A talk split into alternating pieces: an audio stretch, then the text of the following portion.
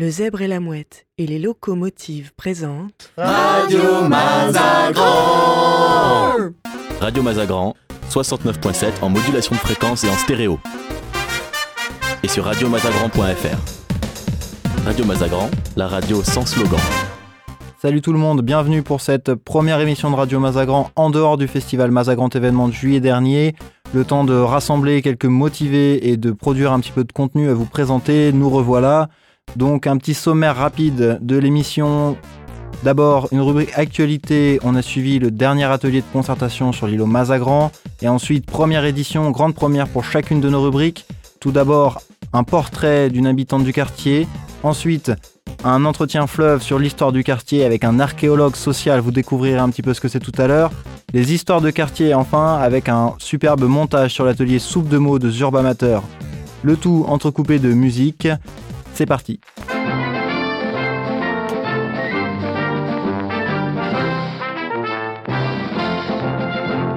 Et l'actu, c'est parti. Donc, actualité du projet urbain tout d'abord avec le dernier atelier de concertation du 4 octobre où nous avons rencontré à la fois un des architectes du projet, quelques participants et notamment un élu qui nous a accordé un entretien assez long sur un certain nombre d'enjeux du projet. Et enfin, un petit point sur la fête de la soupe du 24 novembre dernier, un petit bonus de la dernière rubrique de l'émission d'aujourd'hui.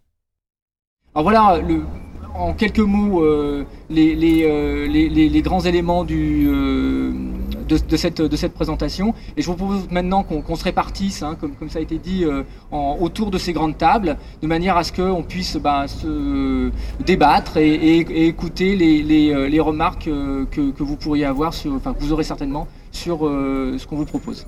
Merci.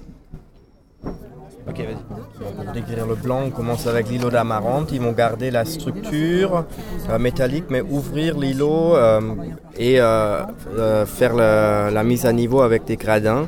La place devant le café va rester arborée avec quelques éclaircies et les arbres vont se poursuivre vers la rue, je sais pas comment elle s'appelle, la rue Mazagran. Hein.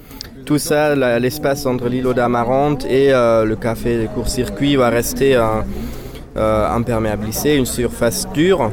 Après, de l'autre côté, là où il y a aujourd'hui les immeubles qui vont disparaître et les, compostiers, ça va être plutôt un espace vert. on peut couper par les circul circulations. L'espace vert, il y a différentes couleurs. Pour l'instant, c'est pas défini. Il y a des, des couleurs vert foncé pour des des parcelles pour les associations et d'autres parcelles qui vont rester euh, à la gestion de la ville. Du coup, c'est un peu euh, côté îlot amarante plus minéral, avec plus d'arbres, et euh, côté rue Clusson plus vert avec des circulations et des terrains pour les associations. Là, ce quartier-là, et ce qu'on vous propose ici, c'est pas une défiguration, c'est pas un, un, changement radical. C'est-à-dire que, enfin, notre, idée, c'est de garder ce caractère à ce quartier. Donc ça va pas être quelque chose qui va, euh, ça va pas être du granit partout. Euh, voilà, on n'est pas dans des places de, de, de l'hypercentre, de représentation. C'est pas de la représentation. Quand vous regardez les espaces qu'on essaye de créer, on est plutôt dans l'usage local. Christophe Boyadjean, je, je représente euh, l'équipe de maîtrise d'œuvre qui euh, est chargée de réorganiser l'espace Mazagran. Et donc ce soir, nous présentons la première esquisse de, euh, ce, nou ce, nouveau projet, donc qui va, dans, à partir de septembre 2013, s'installer progressivement sur, sur le site. Donc l'idée, c'est bien de, conforter les usages existants et de les amplifier, amplifier ce, caractère de jardin en ville, amplifier euh, l'idée aussi qu'on de trouver un site qu'on traverse. Donc on met en place un certain nombre de euh, circulations, nord-sud, est-ouest, qui permettront de facilement traverser ce site, comme on le fait aujourd'hui, mais aussi d'en faire des boucles. C'est-à-dire que euh, si on traverse une place, on, souvent on va faire des boucles autour euh, dans, dans, un jardin.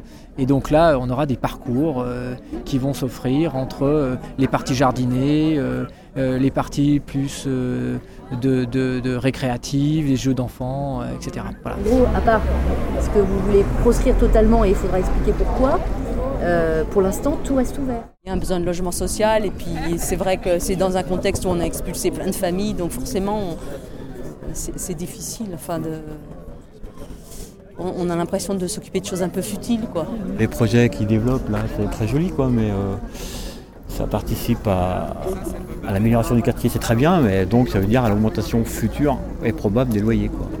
Et, euh, et je pense qu'il y a beaucoup de gens ici euh, à qui ça va poser un problème. Quoi. J'ai vécu à Montréal et j'ai déjà vécu ça là-bas. Et, et ils appelaient ça là-bas la gentrification. C'est-à-dire que ça devient de plus en plus, euh, de plus en plus joli, mais de moins en moins accessible aux habitants euh, qui y sont. Après, il y a d'autres habitants, hein. c'est juste que nous, on va être repoussés euh, un peu plus loin. Le quartier est intéressant, hein. on est à 10 minutes de, de. Jean-Marc Ducard, donc vous êtes adjoint au maire du 7e arrondissement. Ouais. Vous avez quoi comme. euh, L'urbanisme L'urbanisme. et le patrimoine. Et le patrimoine. Euh, et je suis très intéressé par le patrimoine. Le projet Mazagran, il se trouve inclus dans un projet de rénovation globale. Et pour des problèmes de calendrier et de choix qu'ont fait les habitants lorsqu'on a démarré la concertation, on a décidé qu'on commençait à faire la place en gros magasin, Ma- Mazagran pour voir quelque chose, aérer la guillotière, les végétaliser.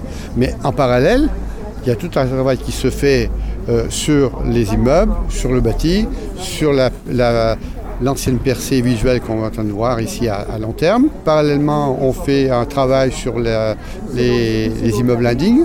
Hein, on, attend, va voter euh, euh, bientôt euh, un programme pour les, les immeubles indignes pour forcer les propriétaires à faire la réparation et s'ils ne le font pas, se mettre à leur place. C'est une première qu'on fait sur la- l'agglomération lyonnaise. On fait du logement social, en particulier celui que la rue Montesquieu là, qui va bientôt sortir. On impose en plus, mais c'est dans le cadre général, mais là beaucoup plus incisif sur la guillotière, chaque fois qu'une création nouvelle, on impose 25% de logements sociaux par projet et non euh, comme est défini la OSRU, 20% de, lo- de logements sociaux sur un, un arrondissement. Nous, on a voulu que ce soit par projet. Euh, des choses qu'on sépare, mais souvent il y a des immeubles privés qui sont vendus. Et c'est les opaques, les collectivités qui les rachètent, qui les réhabilitent. On a eu Batijac qui a fait la- l'angle de la rue de Marseille euh, ici, il y, a, il y a- il y a cinq ans. C'est extraordinaire. Ils ont fait des rampes handicapées, il n'y avait pas d'ascenseur, etc. Mais c'est pas marqué, euh, fiche- euh, c'est pas marqué euh, logement social, et on veut pas. Ça va se faire dans le temps, ça ne peut pas se faire. Ici, investissement 5 millions d'euros. Euh, je peux vous dire que, heureusement que ça a été décidé il y a 4 ans, hein, parce que ça maintenant on ne le ferait pas. hein. Donc ça, c'est la, partie visible, la plage Mazagran. C'est ce que les habitants ont demandé. Parce qu'il y a tellement longtemps qu'ils veulent un endroit pour pouvoir emmener leurs gamins, etc. Et puis c'est vrai que les associations ont beaucoup œuvré, euh, Brangui et compagnie, euh, ont beaucoup œuvré pour se prendre en charge eux-mêmes, avec la covidité, pour créer quelque chose. Bah, la collectivité l'accompagne. Ce projet-là, il est en amont déjà depuis 2003. On avait déjà fait un premier, que personne ne sait, déjà un premier travail de concertation qui a été fait sur un premier projet en 2003. Et ce premier projet, je peux vous faire les plans, ça a donné pas si euh, sa- satisfaction aux habitants. Donc on l'a arrêté. Mais bon, comme on l'a arrêté, il fallait plus de moyens, donc ça s'est mis sur le mandat euh, euh, euh, maintenant, donc, actuel. Donc ce projet-là, est ancien. La concertation a permis cela. Moi, je suis assez, content de voir autant d'acteurs qui se qui prennent part à la concertation. Parce que c'est vraiment, une concertation. Les gens, ils disent, ils amènent, leur- leurs idées, ils amènent leurs visions. Donc, euh, en dehors de la concertation euh, formelle, ça permet aux gens de se rencontrer et de faire la ville. C'est ça, de faire la ville. On ne peut plus faire un projet maintenant sans concerter. Alors, faut bien, il y, a- plusieurs choses qui se font. Je, un petit peu, hein, je vais vous faire un petit peu hum, de pédagogie. Euh, les collectivités, mais on fait plusieurs phases. Il y a soit la formation, hein, mais on le dit chaque fois, soit la consultation, et on dit que c'est la consultation, hein, soit la concertation, mais on ne mélange pas les, les gens. D'accord. Donc là, on est bien dans de la Et concertation. là, on est bien dans la concertation. Il ne s'agit pas de mentir les gens, parce que si vous dites que vous faites la concertation, vous faites, les gens, vous faites une fois, mais pas deux. Donc il s'agit d'être crédible. Hein, on ne peut plus se permettre de faire comme ça. Il y a des progrès. Ce qui est essentiel, c'est de ne pas se tromper. Euh, C'est de pas se tromper, de ne pas tromper les habitants et pas tromper les élus non plus, d'ailleurs. Du coup, c'est quoi l'objectif de la fête de la soupe Alors l'objectif, c'est juste de rassembler les gens d'un quartier Ouais. autour d'un- de la soupe parce que c'est universel et que c'est une recette, enfin tout le monde a sa recette de tous les pays, de toutes les cultures et religions. Euh, si on fait ça dans ce quartier-là, c'est parce qu'on voulait être dans le 7e et euh, dans le côté un peu... euh, Il y a pas mal de, de résidences sociales, etc. Il y a aussi un mix de, générations et de, populations.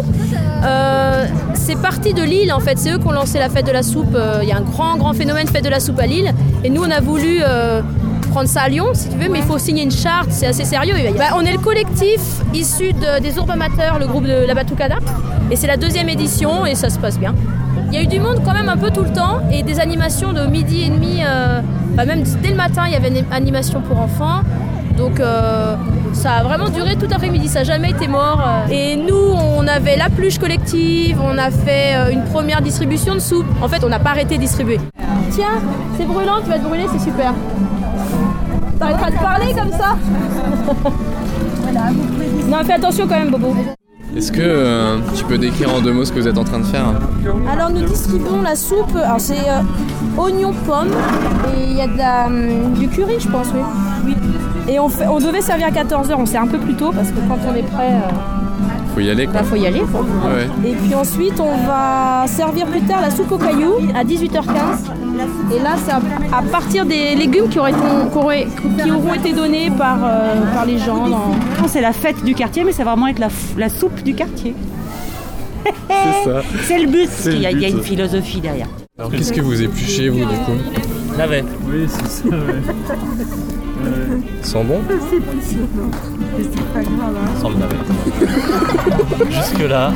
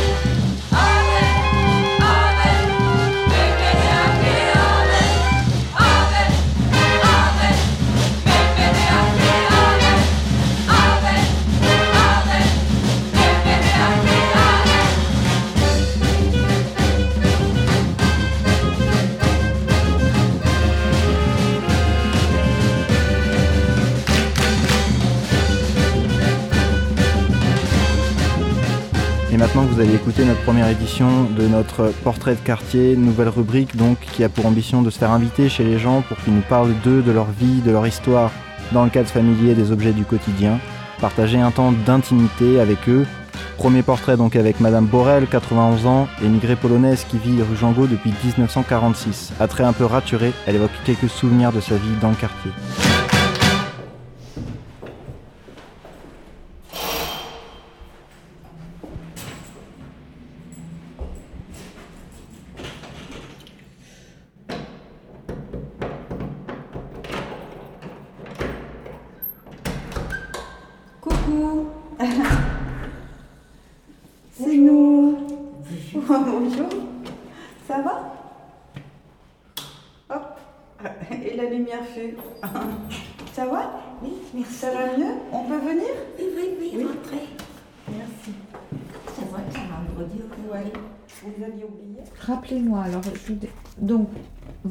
Vous avez 91 ans Oui, Donc vous êtes né en... 21. Je suis mauvaise en calcul. Né en 1921. Et donc, euh, vous êtes venu à l'âge de 10 ans de Pologne, c'est Oui. ça? Quelle ville? Je me souviens plus. Varsovie. Ah, Varsovie. Et là, vous vous êtes installé en Savoie tout de suite quand vous êtes arrivé? Ah oui, oui, oui, mon père avait un contrat. Et vous aviez des nouvelles de Pologne? On a eu tout de suite après la guerre. Ah, après. On a su que du côté de, de- de- des parents de maman, ils ont été tous déportés en Sibérie. Et puis du côté de mon père, ils ont brûlé tout le village. Ah bon? Il était où son village? Euh, à Augustów. Moustouff. Et pourquoi ils ont brûlé euh, Comme ça pour brûler. Ouais. Ils ont... Mais ils n'ont pas été déportés, ceux-là Euh, si, si. Vous savez, on parle des juifs, mais Il y en avait d'autres. on en avait d'autres. Ouais, Il y avait les communistes, et il y avait les, oh, les tziganes. Ouais. Vous en connaissiez, vous, des tziganes? Ah oui, Ouais. oui, on connaissait chez de chez ma grand-mère paternelle, Mhm. parce qu'on avait un pré juste devant la maison et on l'a prêté aux tziganes. Ah oui. Pour la Pentecôte, c'était la fête euh, du pays. Ouais. Alors ils venaient. Mhm. Et vous, vous jouiez? Vous aviez des copains, des, co- des petits copains et copines tziganes ou... Oui, oui, oui, oui, oui.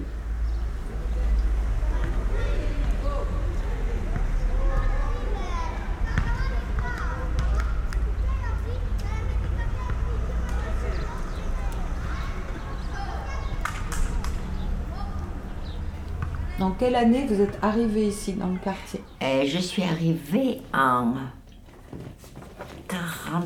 euh, 46. En 46 En 46. Avec votre mari et vos enfants Avec, non, non, avec mon mari seulement. Et vous, vous faisiez... euh, vous- Couturière. Couturière. À, à la maison ou dans un... À la maison. D'accord.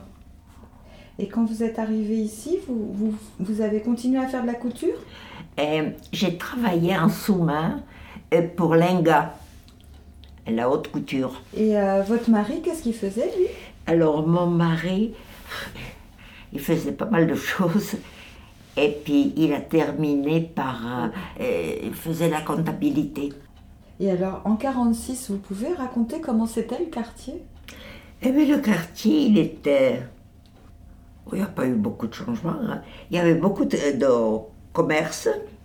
Oui, il y en avait plus que maintenant? Ah oui, Qu'est-ce qu'il y avait comme commerce? Des épiceries, des vêtements. euh, Il y avait de des artisans? Euh, des artisans. Je veux dire menuisiers, cordonniers, Oui, oui, il y avait tout. Il y avait tout. Il y avait ces- tout. Et avec euh, les voisins, vous aviez, vous aviez des amis, des vois- de- parmi Oui, les oui, voisins oui, oui, ou- oui.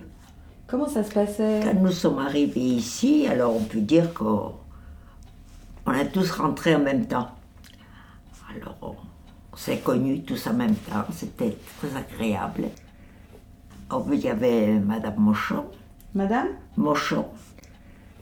C'était des, des, commerçants de fromage. Et puis il y avait Madame Fayolle on faisait de la couture ensemble. Et puis, qui c'est qu'il y avait encore On peut dire qu'on était tous des amis. Et vous vous invitiez pour le manger? Vous faisiez des sorties, des fois, ensemble? Euh, oui, on avait une caravane et on faisait partie du club des caravaniers. Ah Alors on se retrouvait dans l'un et Dans l'Ain. puis dans, euh, attendez, l'un et puis au bord de la Saône. C'était très agréable. Ben, on avait deux, euh, comment dirais-je, deux grands prix qu'on louait qui étaient pour nous. Et puis en été, bien sûr, Hmm, on J'imagine. partait un mois. À un quel endroit partout. Un peu partout. Un peu partout. Visiter la France.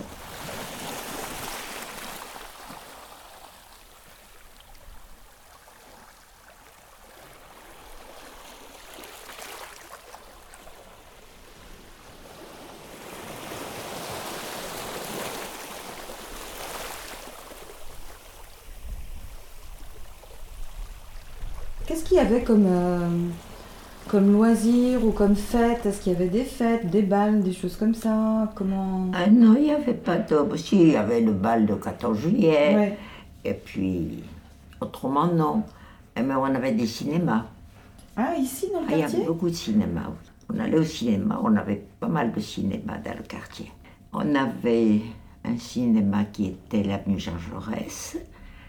Il y en avait un aussi que Gambetta. Et puis, il y en avait un qui était avenue Berthelot. Il y en avait encore un qui était eh, rue de Marseille. Ah oui. Ah bah alors, hein. Oui, vous aviez était- de la chance. On était bien servis. Et vous alliez parfois, euh, je sais pas, jouer aux cartes ou vous retrouver dans des Avec bistrots des amis, non, avec des amis, on jouait aux cartes. Oui. Et, vous alliez dans des bars, des bistrots Non, euh, non, non. À la maison? À la maison, on se retrouvait. Est-ce que, vous, est-ce que vous vous souvenez d'une histoire drôle ou une anecdote ou dans vos souvenirs là, qui s'est passée dans le quartier? Est-ce qu'il y a quelque Ah. chose à quoi vous pensez? La fête des Lumières, il y avait. Ah oui, c'est vrai, la fête des Lumières, c'était tout le monde mettait vraiment des petites bougies sur la fenêtre, oui, c'est oui, ça oui, hein? oui, oui. Vous- vous Et le puis les, les commerces euh, mettaient des vitrines, des très belles vitrines, du choc- des chocolats, des châteaux en chocolat. On faisait Des des, très belles choses. hein. Très très belles choses. Vous alliez à l'église euh, dans le quartier? Euh, non, pas trop. On y allait à la messe, oui. Oui, la messe de Noël. La messe de Noël et puis. Ou même le dimanche Même la, la messe le dimanche. Hmm, D'accord. Ici à côté, l'église Saint-André. Saint-André, mais il allait fermer. Il y avait Saint-Michel aussi. Ah oui, c'est vrai qu'il n'y est plus Et maintenant. puis il y a Saint-Louis maintenant. Il n'y a plus que Saint-Louis qui reste. Toutes les autres sont fermées.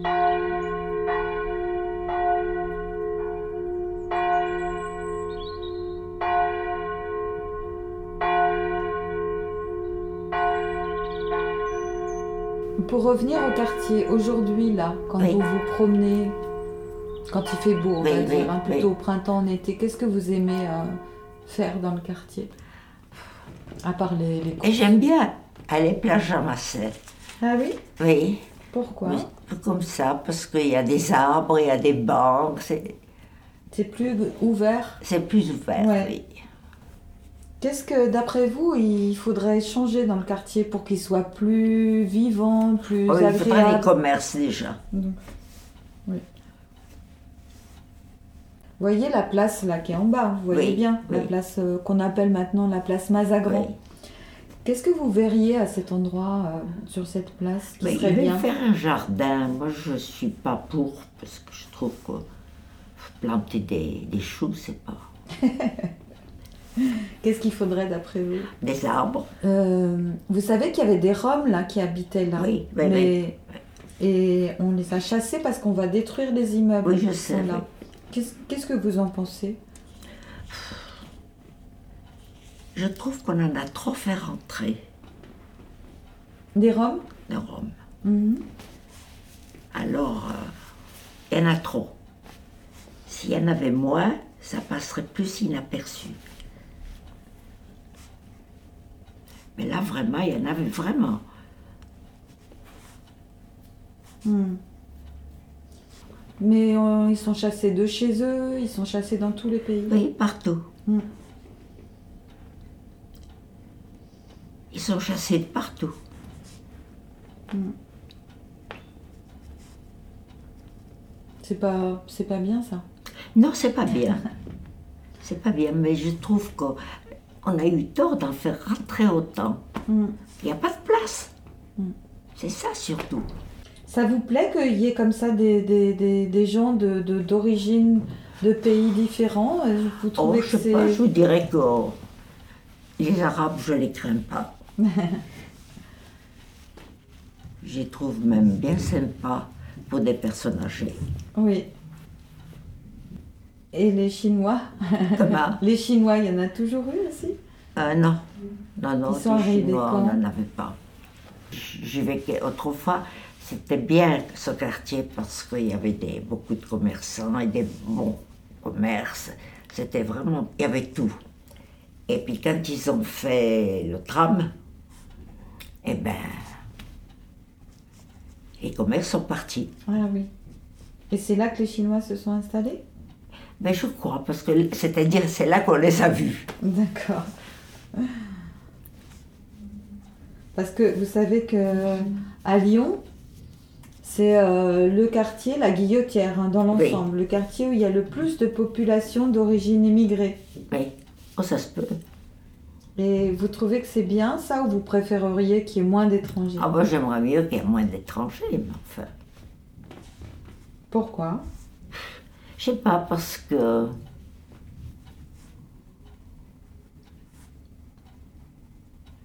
C'est pas marrant, tous ces noirs, c'est. Ben, Pourquoi? Qu'est-ce qu'ils ont les noirs?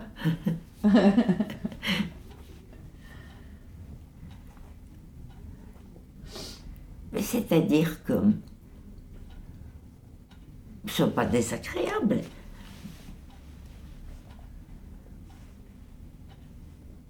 Mais, mais il y a un mais.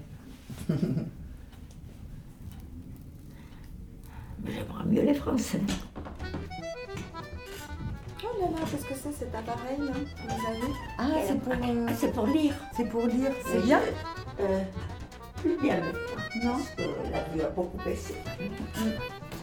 Mais j'arrive quand même à avoir mon programme. c'est déjà pas mal. Ouais. Vous lisez encore des livres ou pas? Comment? Vous lisez encore des livres ou pas? Ah non, je peux plus. Non. Non, je ne peux plus. C'est fini. Voilà. Au revoir, madame. Allez, au revoir. J'espère qu'on vous a pas trop fatigué. Non, pas du tout. Au revoir, madame. Enfin, madame. Merci. Mademoiselle, Merci plutôt. beaucoup.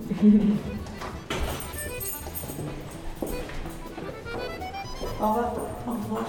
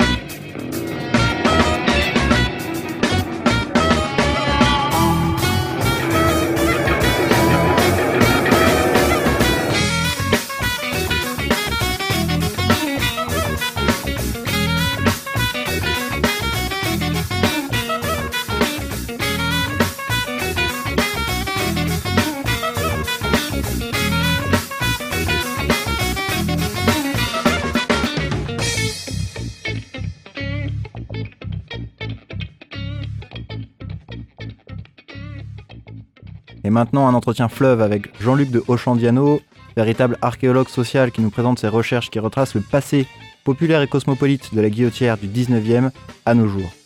Avant de s'intéresser au passé, arrêtons-nous un moment sur le présent. Comment cet aspect populaire et cosmopolite est perçu aujourd'hui? Ben, On est sorti et on vous a posé la question. Bah, on trouve ouais, c'est quand même plutôt un quartier cosmopolite. Il y a les Chinois, euh, il y a les Noraf, il y a. Voilà. C'est- pour ça que, c'est- que ça reste. Déjà, ils partagent la culture. Moi, enfin, ce que j'ai bien aimé, enfin, ce que j'aime bien, c'est qu'il y a beaucoup de monde dans les rues. Ouais, sympa, c'est vivant, ouais. Alors qu'est-ce que ça apporte tout ça? Bah, Une pluralité déjà de civilisation, ça c'est- sûr, de rites, de coutumes, qui fait que tout le monde un petit peu se partage. Et euh, c'est quand même relativement intéressant. C'est sympa sinon. Enfin, oui, c'est sympa, mais. euh, tout à proximité, ouais. Ouais. Il y a. Ça manque de petits magasins euh, de vêtements. euh, de, temps, je sais pas. Ouais. C'est un peu tristounet, mais c'est, ça va, c'est sympa. Et puis c'est hyper euh, éclectique, il y a un peu tout ce que tu veux. Il y a plein d'endroits aussi avec des gens, avec leur création, leur âme.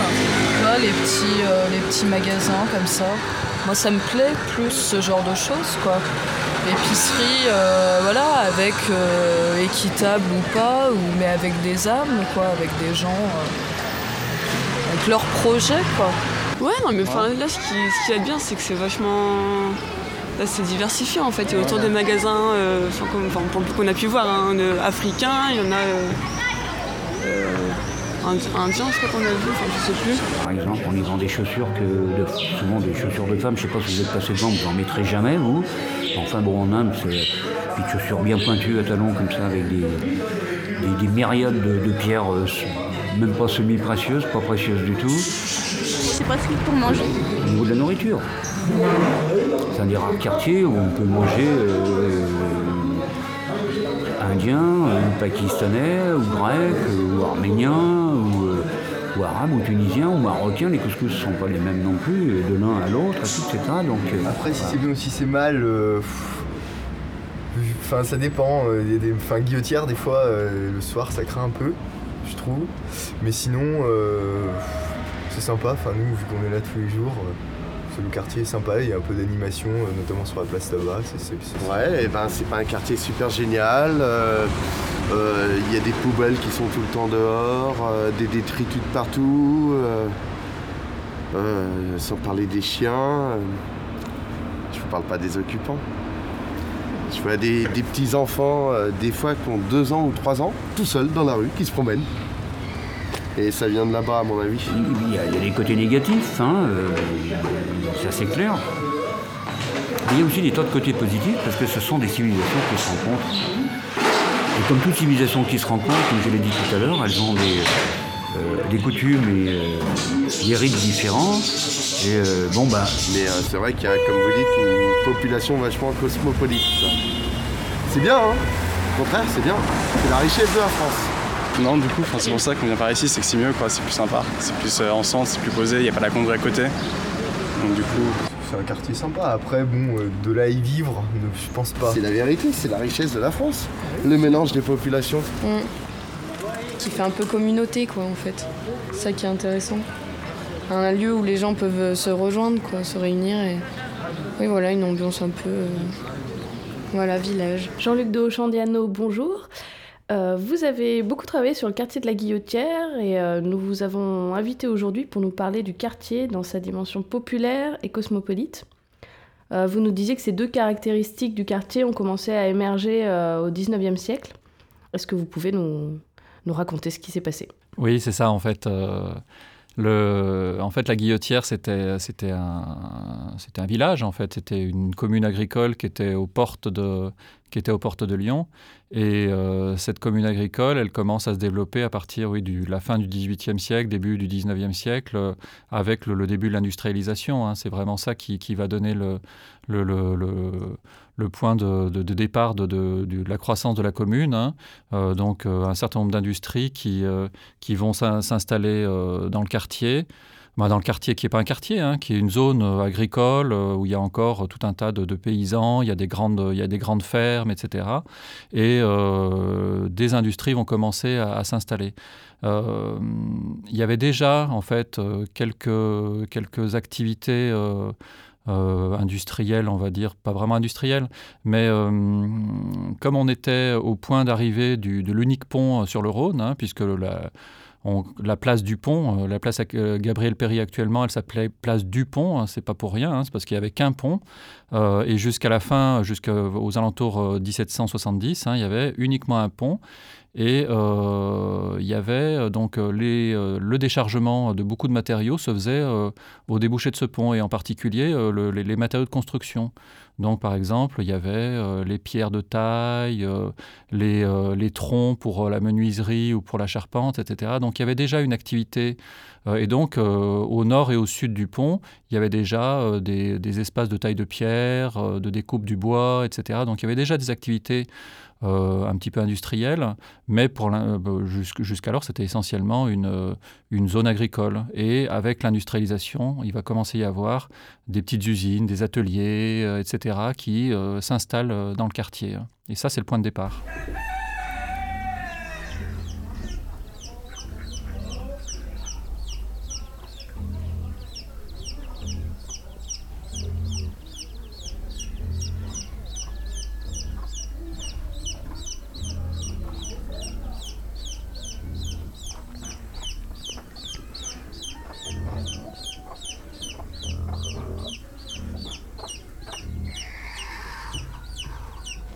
Et quel type d'usine on trouve du coup à la Guillotière à cette époque? Alors justement, c'est ce qui est intéressant de voir, c'est que Lyon, c'est la ville de la soie, hein. c'est ce qu'on appelait la fabrique, hein, qui, domine Lyon, qui occupe des, dizaines de milliers d'ouvriers, hein, mais ils sont surtout installés à cette époque-là à Saint-Jean, et il commence à s'installer à la Croix-Rousse. Hein. Euh, la Croix-Rousse, au, 19e siècle, ça sera vraiment le cœur, euh, le cœur, de, la fabrique, mais euh, ça n'est pas encore complètement au début du 19e siècle.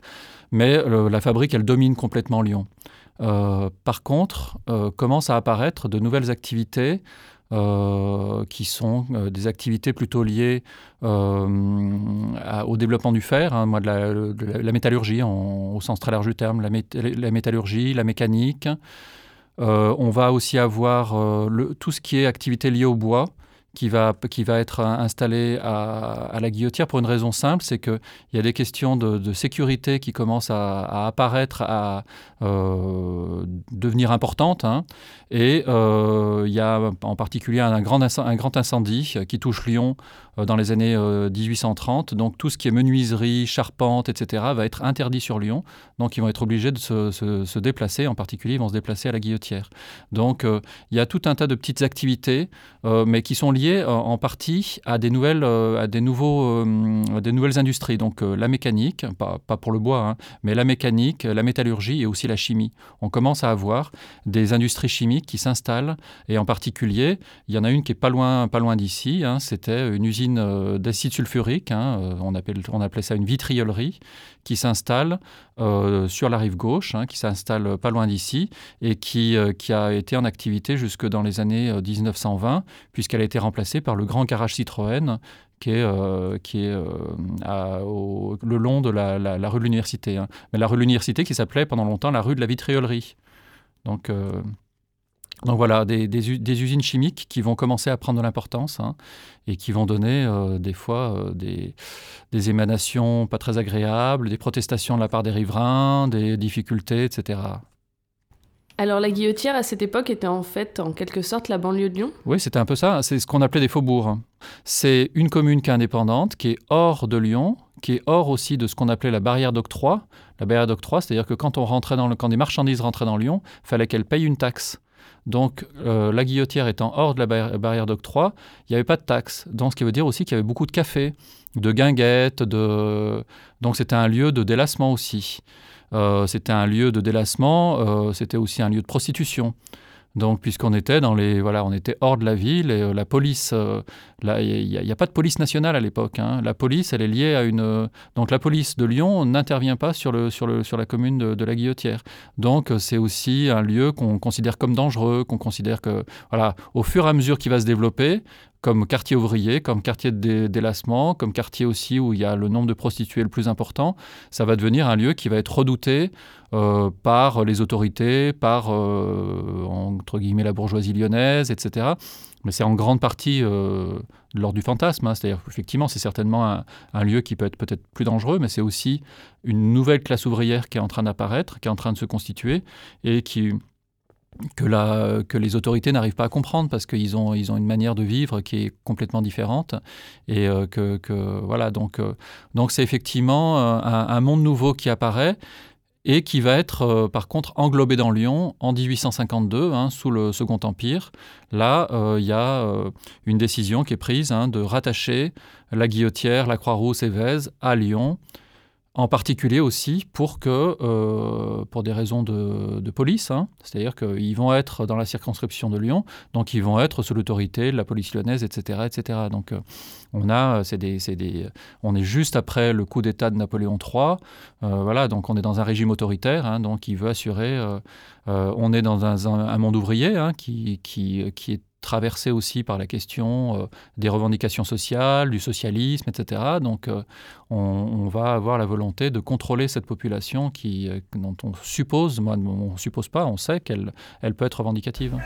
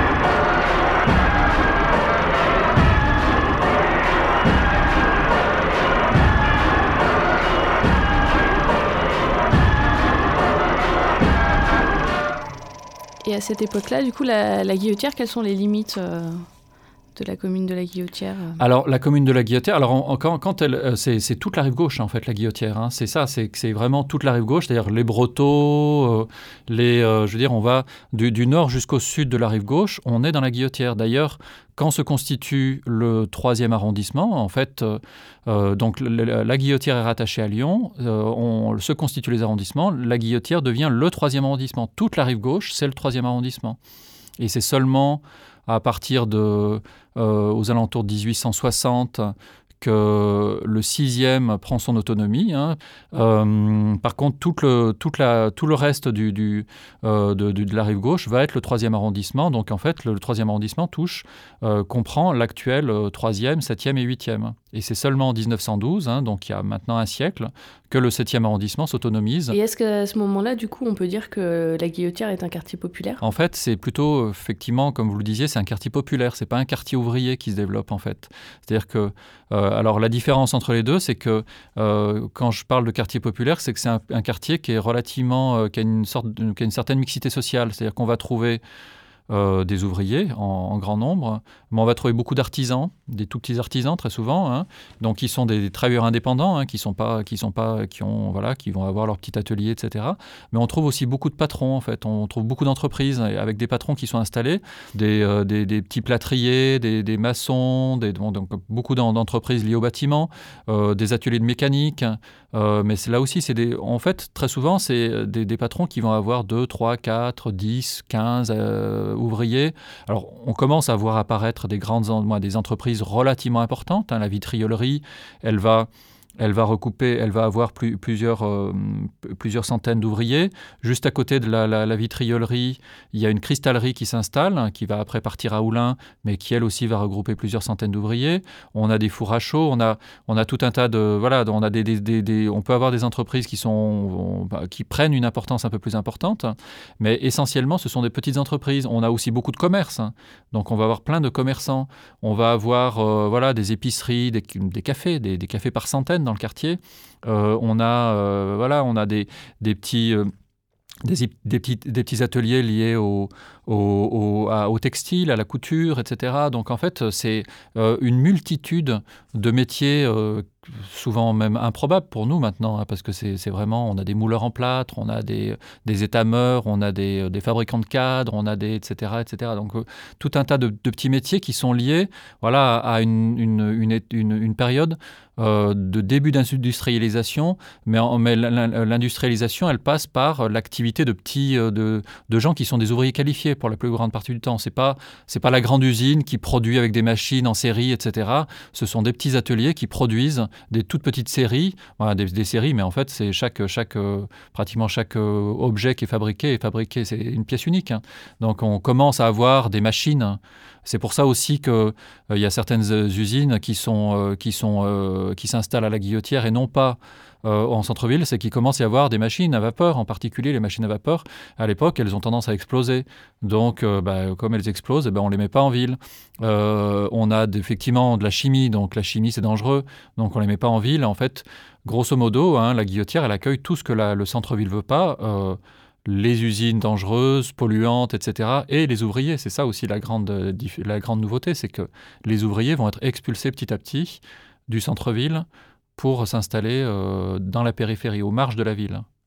Et alors, qui sont ces ouvriers euh, euh, D'où viennent-ils? Est-ce qu'il y a beaucoup d'étrangers? Est-ce qu'il y a beaucoup de Français? Est-ce que c'est justement mélangé, comme vous le disiez tout à l'heure? C'est en grande partie, c'est, alors c'est surtout des Français hein, quand même, au 19e siècle, hein, mais c'est une population qui est très mélangée en fait. Alors déjà, euh, si on reste sur le 19e siècle, hein, euh, la notion de français et d'étranger euh, a, un sens quand même pas aussi clair qu'actuellement. C'est-à-dire que on est un étranger quand on est extérieur à la ville.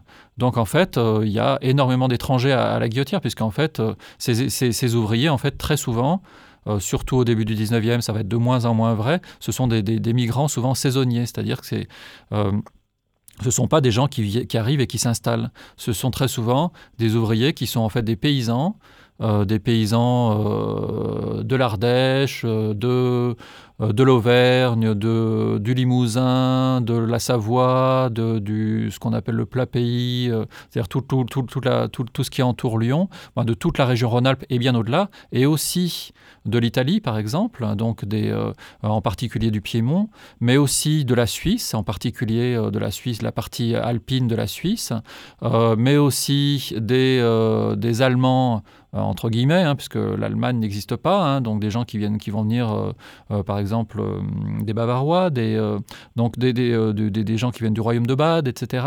Donc on a, on a en fait toute une population qui, qui vient pour apporter des compétences. C'est-à-dire ce sont des gens qui sont souvent des ouvriers qualifiés, des paysans qui vivent dans des régions où la productivité de la terre est insuffisante et, euh, et où euh, il, va, il va falloir avoir un complément pour pouvoir arriver à assurer la, survie de la famille. Donc, ils développent des compétences professionnelles et euh, ils, partent une partie de l'année pour être plâtrier, pour être métallurgiste, pour être voilà, tout, tout, un tas de métiers très différents qui vont occuper une partie de l'année. On a aussi à la guillotière tout un tas de, de, de, de métiers ambulants c'est-à-dire en fait, euh, là aussi, ce sont non seulement des gens qui sont souvent des migrants, mais aussi des gens qui sont pas, qui, se fixent pas nécessairement dans une ville, qui vont avoir une activité migrante. Par exemple, on a des étameurs, des gens qui viennent étamer les, euh, les ustensiles de cuisine des, gens, hein, euh, étamer ou rétamer, c'est-à-dire on met de l'étain à l'intérieur de l'ustensile pour, voilà pour et, ces gens-là en fait ils vont de ville en ville et ils s'installent très souvent à la guillotière parce qu'ils s'installent pas dans le centre-ville, ils s'installent à la guillotière justement parce qu'il y a le contrôle est moins important, la police, etc. Donc euh, on a aussi plein de musiciens ambulants. On va avoir toute... Euh, il n'y a pas la, euh, la, notion de loisir n'existe pas dans, dans, le monde ouvrier à l'époque. Hein. Il n'y a pas de loisirs, il a pas de, on n'est pas dans une société de loisirs.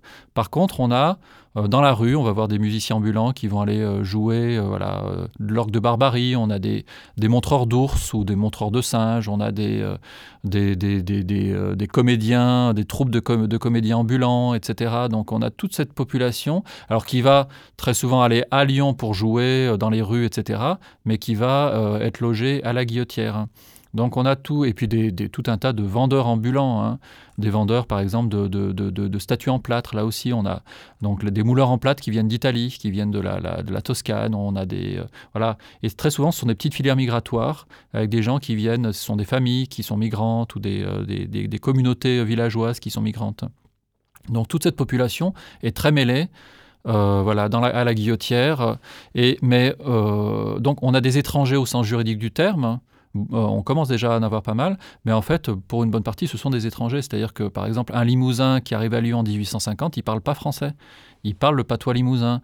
Un, Savoyard qui, arrive à Lyon, il parle pas français. Et très souvent, il parle vraiment pas du tout français. Donc, euh, voilà, donc ce sont, ce sont des étrangers. Ils ont des, mœurs, ce sont des paysans. Donc, voilà, ils ont des mœurs paysannes. Ils sont pas du tout, euh, sont pas du tout habitués à l'espace urbain. Donc, ils vont, ils vont avoir une pratique de l'espace urbain qui est particulière par rapport euh, à une bourgeoisie qui est, très familière, euh, familiarisée à, l'espace urbain. Donc euh, voilà, donc ce sont pour une grande partie des étrangers, au sens très large du terme, mais une, minorité qui commence déjà à, croître, hein, est étrangère au sens juridique.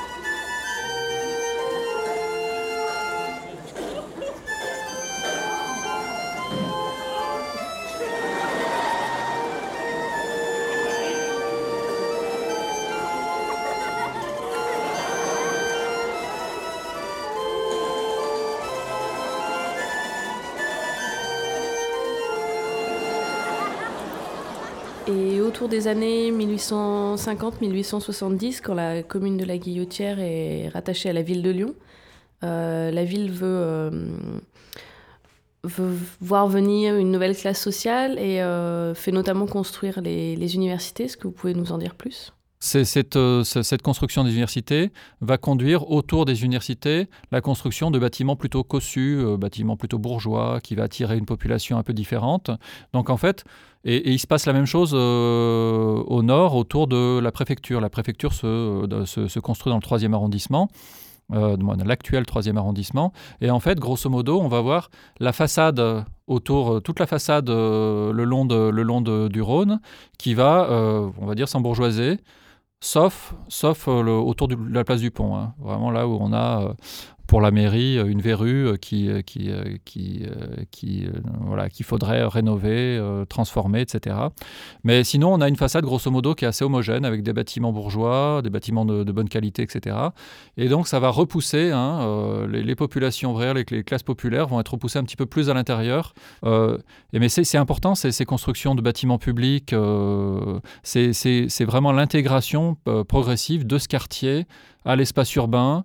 Euh, c'est aussi l'installation de euh, voilà d'équipements publics. On va euh, paver les rues, on va installer des lampes à gaz, on va petit à petit. Donc, mais malgré tout, petit à petit, hein, le quartier va va s'urbaniser et s'intégrer euh, au reste de, la ville. Hein. C'est-à-dire, il n'y a pas de. Jusqu'alors, il y avait vraiment une discontinuité. Hein. Dès qu'on rentrait dans la guillotière, on, avait l'impression de rentrer dans un autre univers. Petit à petit, on rentre, on, est de plus en plus dans le même univers que dans le qu'au centre de la ville, même si c'est quand même relativement différent. Et euh, cette mixité-là, elle entraîne des, des heurts, des, entre les différentes communautés, entre les différentes classes sociales Est-ce qu'il y, a des, problèmes euh euh, Ce qui est sûr, c'est que à partir de la fin du 19e siècle, ce qui change de manière vraiment très très importante, c'est, euh, c'est la vision de l'étranger. Comme je disais, jusqu'alors, on était vraiment dans des solidarités qui étaient essentiellement locales. Et euh, avec, la Troisième République, avec le, développement d'États-nations, la, la, France devient vraiment un État-nation, euh, la question de la nationalité devient centrale. C'est-à-dire que euh, les classes populaires françaises sont de plus en plus intégrées à, à, la nation. Elles, se mettent elles, votent depuis les années 1850. on commence à voir se développer une législation sociale qui dans certains cas va être réservé aux Français. On a, euh, voilà, on a une intégration, euh, il y a l'école hein, qui va faire que l'ensemble des Français vont se mettre à parler français, même si dans certains cas ils parlent aussi leur, patois, mais ils, savent parler français. Donc on a une intégration. Et euh, donc le regard de, euh, le, regard un peu de voilà péjoratif, de, de rejet, euh, tout le discours de rejet, il va pas toucher l'ensemble des classes populaires, mais il va se concentrer sur les étrangers au sens juridique du terme, c'est-à-dire les gens qui viennent, qui n'ont pas la nationalité française. Et là, effectivement, on a des heurts euh, qui commencent à apparaître à partir des années 1880. Mais sinon, après, ce sont des, des, des, conflits qui sont de toutes sortes. Hein. Ça va être des grèves, hein. ça va être des, des mouvements de, de, ce type-là, ça va être des manifestations. C'est des quartiers qui sont traversés par des manifestations. C'est euh, c'est à la Guillotière que va s'installer la Bourse du Travail. Hein. Alors, euh, plutôt au, nord de la, place du Pont. Mais c'est. Ce qui, est, intéressant de voir, c'est que jusqu'alors, le, le, centre, le cœur du monde ouvrier, c'était la Croix-Rousse avec les canuts, etc. Et le, cœur du monde ouvrier, c'est plus, euh, à la fin du 19e siècle, c'est plus la Croix-Rousse, c'est la Guillotière. Et d'ailleurs, on a, euh, quand en 1871, on a une petite commune de Lyon euh, qui est un peu la réplique de la commune de Paris, bon, la, commune de Lyon, elle dure une, une, nuit, hein.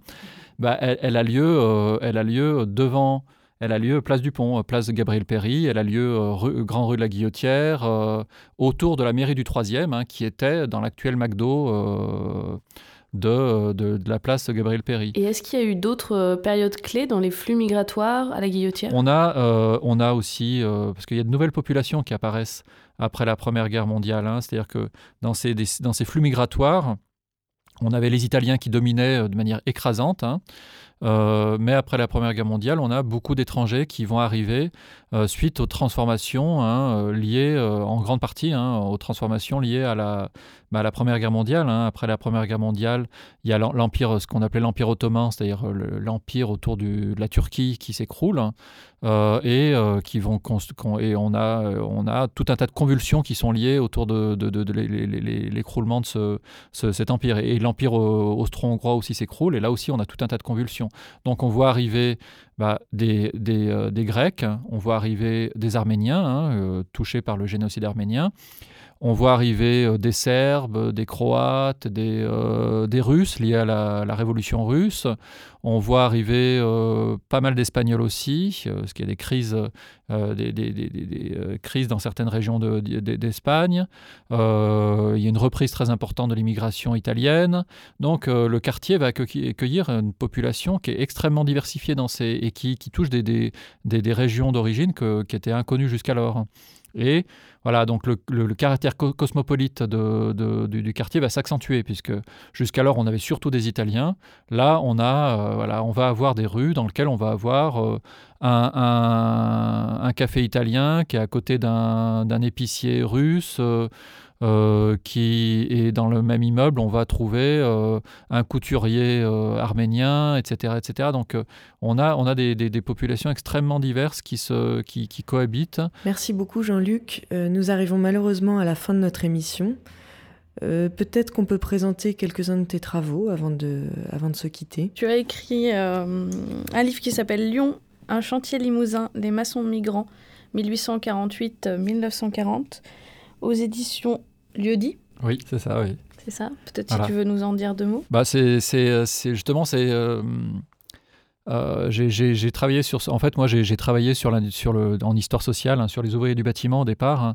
et euh, en travaillant sur les ouvriers du bâtiment je me suis rendu compte à quel point voilà les, Limousins jouaient un rôle très important dans la maçonnerie ils ont joué un rôle voilà c'était une filière migratoire justement ce dont je parlais ces, ces étrangers qui venaient de France hein, et qui petit à petit vont s'intégrer dans l'espace urbain et dans l'espace national à partir de la fin du 19e siècle. Donc moi, c'est ce que j'essayais de voir, c'est comment ces, ces, migrants qui sont des migrants saisonniers, petit à petit, ils s'installent dans l'espace urbain, ils sont intégrés comment petit à petit ce regard de, rejet se déplace vers les étrangers et aussi comment leur installation dans l'espace urbain va euh, jouer un rôle aussi dans, euh, par exemple, dans le syndicalisme. Le syndicalisme, on, a du mal à l'imaginer maintenant, mais le syndicalisme dans le bâtiment à Lyon été extrêmement important. C'est-à-dire qu'on avait euh, à certaines époques certainement plus des deux tiers des, ouvriers qui étaient syndiqués. Et c'est en particulier lié à cette migration limousine qui était extrêmement solidaire, extrêmement voilà, qui était très, très compact. Et euh, ils vont développer euh, des, modes d'organisation syndicale qui vont jouer un rôle très important dans le bâtiment. Euh. Donc, si on n'arrive pas à comprendre cette, cette, filière migratoire, on n'arrive pas à comprendre pourquoi le, le, syndicalisme dans le bâtiment a joué un rôle aussi important. Donc, voilà, et puis cet ouvrage, c'était aussi l'occasion de montrer comment euh, au moment où ces, ouvriers s'installent dans Lyon, comment Lyon change? Parce que Lyon a changé, comme je le disais. Hein, au départ, c'est une ville qui est essentiellement, euh, voilà, elle est, regroupée essentiellement autour de la presqu'île et de la rive droite du, de la Saône. Et petit à petit, ça, devient une métropole qui, s'étend de plus en plus, en particulier sur la, bah, sur la plaine, sur la plaine de l'est, hein, puisqu'il y a de la place pour s'installer, hein, et qui va euh, englober les faubourgs, puis les banlieues au point de devenir voilà, une, la, métropole qu'on connaît aujourd'hui. Donc c'était un peu essayer de montrer comment ces maçons euh, ont à, la fois contribué à la construction de ces, euh, cette, cette, cette, ville et ont été touchés par euh, l'évolution de cette ville. Et tu as aussi participé à la rédaction de l'ouvrage Lyon de la Guillotière à Gerland, le 7e arrondissement 1912-2012 en travaillant sur un chapitre particulier autour de la population migrante. Voilà, c'est ça, oui. Oui, donc là, il y avait, c'était un projet d'un d'un voilà, d'un bouquin sur le 7e arrondissement à l'occasion justement du, centenaire de la naissance de cet arrondissement. Hein. Et euh, donc moi j'ai écrit un chapitre là-dessus sur la, sur la question de l'immigration, de la, la, migration et de l'immigration dans le. Et c'était moi j'ai trouvé que c'était un projet intéressant parce que c'est vrai que on a alors là des bouquins sur euh, le vieux Lyon, sur euh, là on en a des tonnes. Par contre pour l'instant on s'est vraiment très peu intéressé au quartier populaire, au quartier ouvrier euh, de, Lyon. Et euh, le, 7e arrondissement est justement un quartier à la fois populaire pour la partie guillotière et un quartier ouvrier pour la partie Gerland. Donc c'était intéressant de s'intéresser, euh, et c'était intéressant de s'intéresser justement pour la, question de l'immigration, de voir comment on a deux immigrations en fait très différentes entre la Guillotière et, Gerland et qui sont liées justement au caractère industriel différent des deux quartiers et euh, voilà, j'essayais de, j'essayais de, voilà, d'expliquer un petit peu comment, euh, comment ces, ces, deux quartiers sont différents à, travers ça. Hein. Euh, bon, à travers plein d'autres choses, mais en particulier à travers ces, deux cas, ce caractère d'industrialisation très différente. Hein. Voilà, et donc ce, qui, ce qui est bien aussi dans ce bouquin, c'est que ça, il y a beaucoup de photos qui montrent le quartier. Et en fait, c'est la c'est le premier bouquin où il y a un corpus photographique euh, qui montre, euh, qui essaie de montrer euh, voilà le, quartier à différentes époques, alors que c'est pareil, hein, les photos quand on regarde les photos sur Lyon, là des photos de la basilique de Fourvière ou de ou de la, la, la, rue de la République, on en a des tonnes, mais des quartiers populaires, bah, on n'en a pas tant que ça, et c'est pas évident de trouver des photos justement parce que c'est des quartiers où dans lesquels on n'allait pas pour faire des photos puisque c'était un quartier qui n'était pas considéré comme intéressant puisque avant on photographiait le beau et le voilà, on considérait pas qu'un quartier populaire ça pouvait être beau. Donc c'est aussi un regard qui, voilà, c'est aussi l'idée de montrer, euh, voilà, c'est important de montrer ces quartiers parce que c'est des quartiers qui sont riches, même si euh, euh, dans le, par rapport au canon de la beauté, euh, de l'architecture, ils correspondent pas toujours à ces canons, mais c'est important de les montrer. Et c'est aux éditions lyonnaises d'art et d'histoire pour ceux qui voudraient se le procurer. Voilà. Et enfin, peut-être euh, pour conclure, tu travailles euh, sur un projet là autour de la population euh, italienne. Voilà, moi j'ai un autre projet actuellement qui doit déboucher dans un an. C'est un ouvrage sur l'histoire de l'immigration italienne dans l'agglomération de Lyon. hein. Donc qui va, voilà, qui va voir le jour par un livre en, en octobre 2013. D'ailleurs, si- s'il y a des gens qui, voilà, qui ont euh, des témoignages à apporter, qui ont des documents photographiques ou autres sur euh, l'immigration italienne dans l'agglomération de Lyon, moi je suis très intéressé.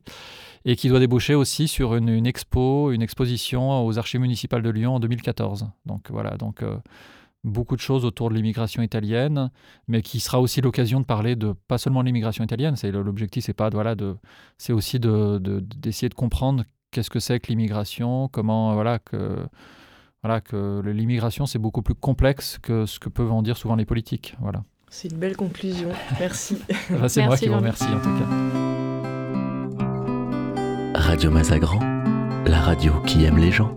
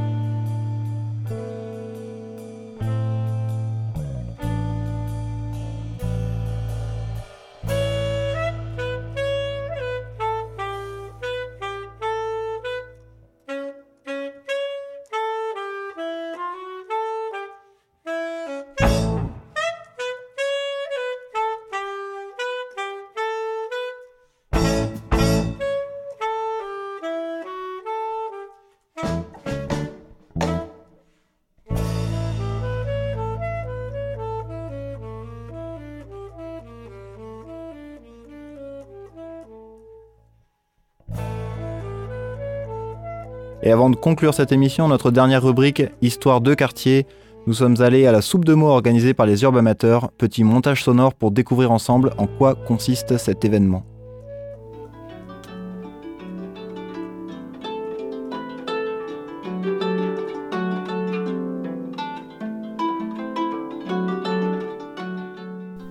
Centre social Bonnefoy, Lyon 3e, le 16 novembre 2012, 10h22.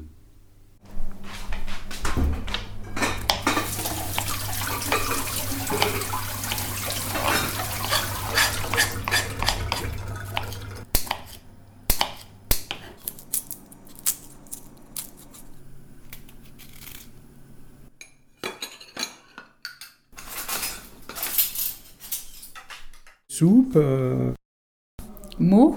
Mot. Soupe. Mot. Mot. Soupe. Soupe. Soupe. Mot. Mot. Mot. Hmm, une bonne soupe.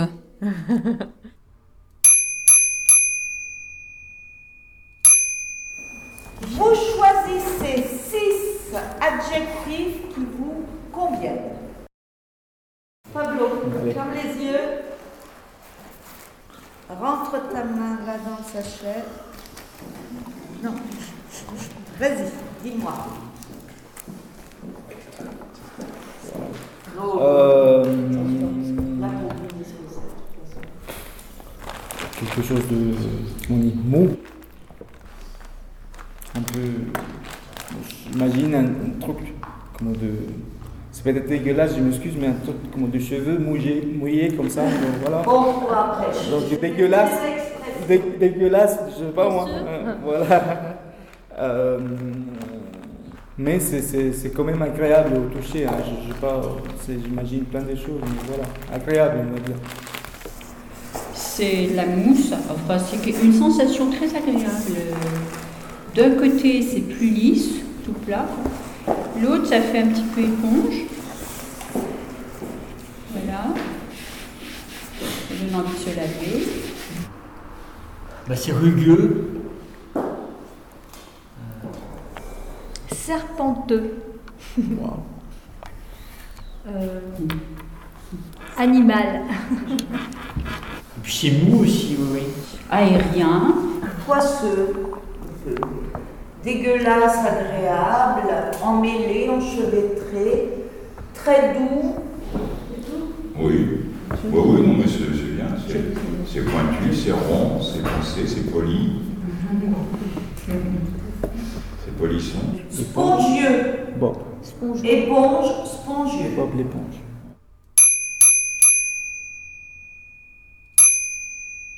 Vous allez me donner C'est ingrédient. qu'est-ce- des ingrédients pour mettre dans la soupe. De l'eau. Ah,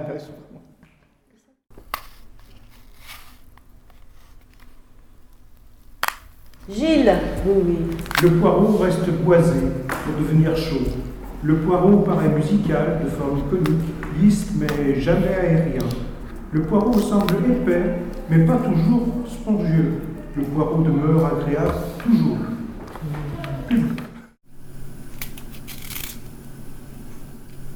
La carotte. sont rondes.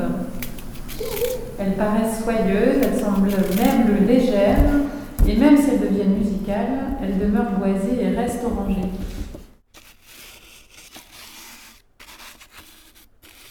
Le potimarron. Le potimarron. Euh, je sais pas si j'ai vu ça. Mon potimarron est étrange. Il laisse paraître polisson, mais il semble petit. Tout joli mon potimarron deviendra, chaud et boisé potimarron demeurera, mais tu resteras gratouillant et musical quand on t'avalera.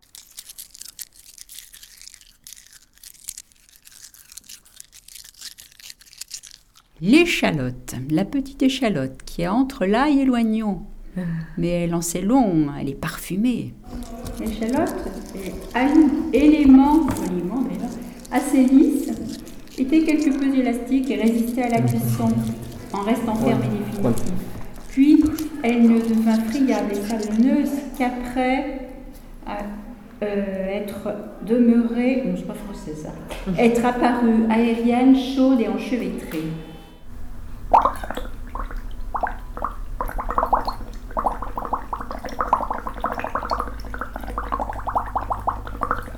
Bien. Jean-Paul, tu as pris quoi? L'eau. L'eau. Ah bah tu vois, le deuxième mot. On t'écoute. L'eau paraissait enchevêtrée, mais est restée aérienne pour devenir polissonne, voire phallique, et pour demeurer musicale et tintinnébulante.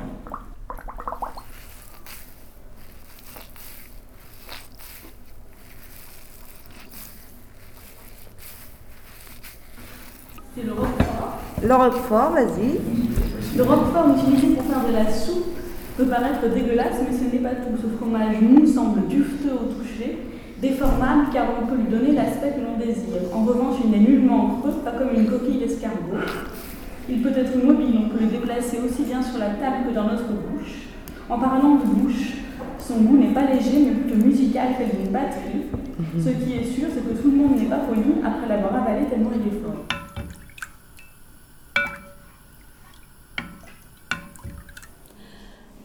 Après ébullition, laissez chantonner quelques mesures et vous pourrez la servir.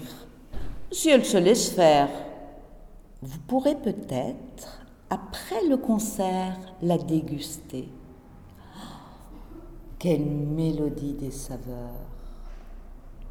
Et si tu devais donner euh, un nom à la soupe qu'on a fait aujourd'hui, tu l'appellerais comment? C'est une soupe. La soupe du bonheur. Euh, soupe de roquefort épicé. Soupe savoyarde. Une soupe savoyarde.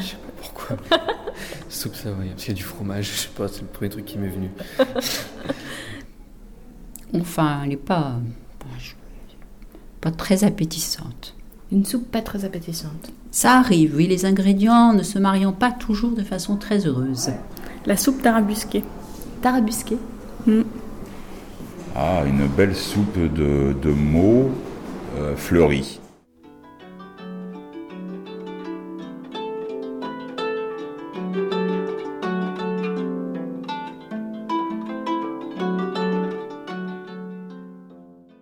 Midi 34, la salle se vide. Un texte sort d'une poche. C'est en rapport, si tu veux. Alors c'est quoi en fait? C'est le potager. C'est le potager. Oui. Un Dans l'orthographie, euh, ça, le potager. Ah. Jeu de mots. J'y vais? Oui Avec ta coiffure banane et tes moustaches frisées, tu me racontes des salades, mais jamais de me carottes. Même pressé comme un citron, il t'arrive de faire le poireau. Mais si on te prend pour une courge ou qu'on se mêle de tes oignons, ton visage devient un rouge tomate. Et comme tu n'es pas trop bête, pour te défendre, pas besoin d'avocat, tu ramènes fort ta fraise. Tu n'as pas la ligne haricot vert, encore moins le cœur artichaut. Et quand tu n'as plus un radis, tu gardes quand même la pêche. Tu ne restes pas dans ton coin, car tes amis comptent pas pour des prunes.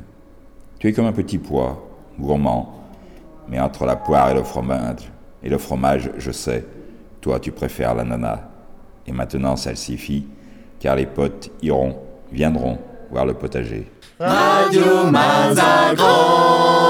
Et voilà, malheureusement, la première émission de Radio Mazagran, c'est maintenant, c'est fini. Si vous avez aimé la musique, n'hésitez pas à chercher le MySpace des groupes Warzazat, La Fanfare des Pavés et La Fameuse pour retrouver leurs morceaux et leur actualité. Merci à l'équipe qui ont participé soit à l'émission, soit à une des rubriques. On avait Mathilde Billot, Bertrand Paris, Ewen Rabalan, Élise Cagne, Gilles Barnoin, Corinne Niel et Delphine Desprats pour cette émission. Merci à l'équipe. Merci à vous, auditeurs. Merci à Artis, aux Zèbres et la Mouette et à Locomotive pour le soutien et l'accueil. Merci à toutes les personnes qui sont prêtées au jeu et qui ont accepté de répondre à nos questions et de nous accueillir. Rappelez-vous, cette radio, c'est la vôtre, c'est celle du quartier. N'hésitez pas à vous impliquer si vous êtes un groupe de musique, si vous avez envie de participer à l'aventure. N'hésitez pas, écrivez-nous pour n'importe quelle raison. Écrire arobase radiomazagran.fr. Retrouvez-nous aussi sur notre nouveau site internet radiomazagran.fr retrouver cette émission et toutes les autres. Et bien sûr, rendez-vous pour la prochaine émission début 2013. À bientôt. Radio Mazagran, 69.7 en modulation de fréquence et en stéréo. Et sur radiomazagran.fr. Radio Mazagran, la radio sans slogan.